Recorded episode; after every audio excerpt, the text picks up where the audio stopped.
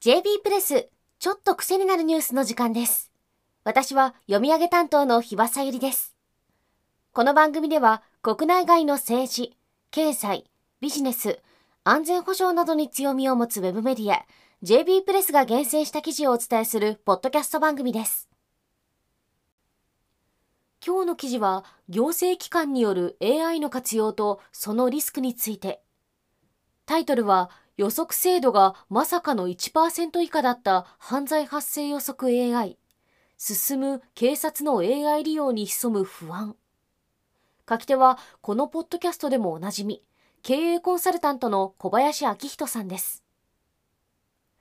総務省が出している令和5年版情報通信白書によれば世界の AI 市場の規模は2028年までに1兆ドルおよそ150兆円を突破すると見込まれています。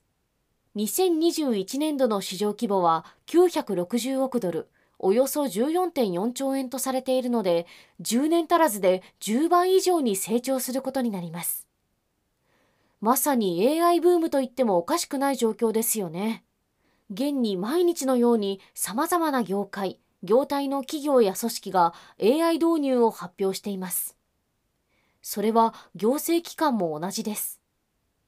例えば今年10月、イギリスで犯罪、警察、消防担当の閣外大臣を務めるクリス・フィルプ氏は、イギリスの警察で利用される顔認識技術の数を現在の倍に増やすよう指示したそうです。達成目標は2024年5月、およそ半年で倍増させるという意欲的な計画です。市民の不安を考えてか、イギリス警察は顔認識技術の精度についても言及しており、静止画像を使用した場合の精度は実に100%。動画を使用した場合も誤認識が発生したのは6000件に1回。割合にしておよそ0.017%とのことです。この6000件に1回のミスを多いと捉えるか許容範囲と捉えるかは微妙なところだと小林さんは指摘しています。少なくとも利用回数が増えればミスの数が増えるのは確実なためイギリス市民にとってみれば顔認識技術の使用は慎重に進め誤認逮捕の場合に備えて何らかの異議申し立てプロセスを整備しておいてもらいたいところでしょう。実際にアメリカでは顔認識技術が原因となったとみられる5人逮捕が相次いでおり、顔認識技術に対する疑念が広がっています。またアメリカでは犯罪の発生を予測する AI、犯罪発生予測 AI の導入も進んでいますが、その精度が非常に低いという調査結果が出ており、物議を醸しています。犯罪発生予測 AI の原理自体はシンプルで、特定の地域で過去に起きた犯罪についてある程度のデータが収集されていればそれに基づいて一定の犯罪発生のパターンが読み取れる可能性があります。ただ現実はそう単純ではありません。高度な予測アルゴリズムを開発できなければ正確なパターンは見えてきませんしたとえ開発できても都市の形や犯罪のあり方は時間とともに変化します。夜の繁華街に行くと捕まりやすいと犯罪者が認識して犯行パターンを変える恐れもありますし、そもそも適切なデータが十分に集められていないという可能性もあるでしょう。そしてアメリカでは恐ろしいことに犯罪発生予測 AI の精度の低さも調査で明らかになっています。非営利報道組織のザ・マークアップと IT 系雑誌ワイヤードは共同で犯罪発生予測 AI がどの程度正確に予測できているのかを調べました。するとその的中率は0.5%未満だったそうです。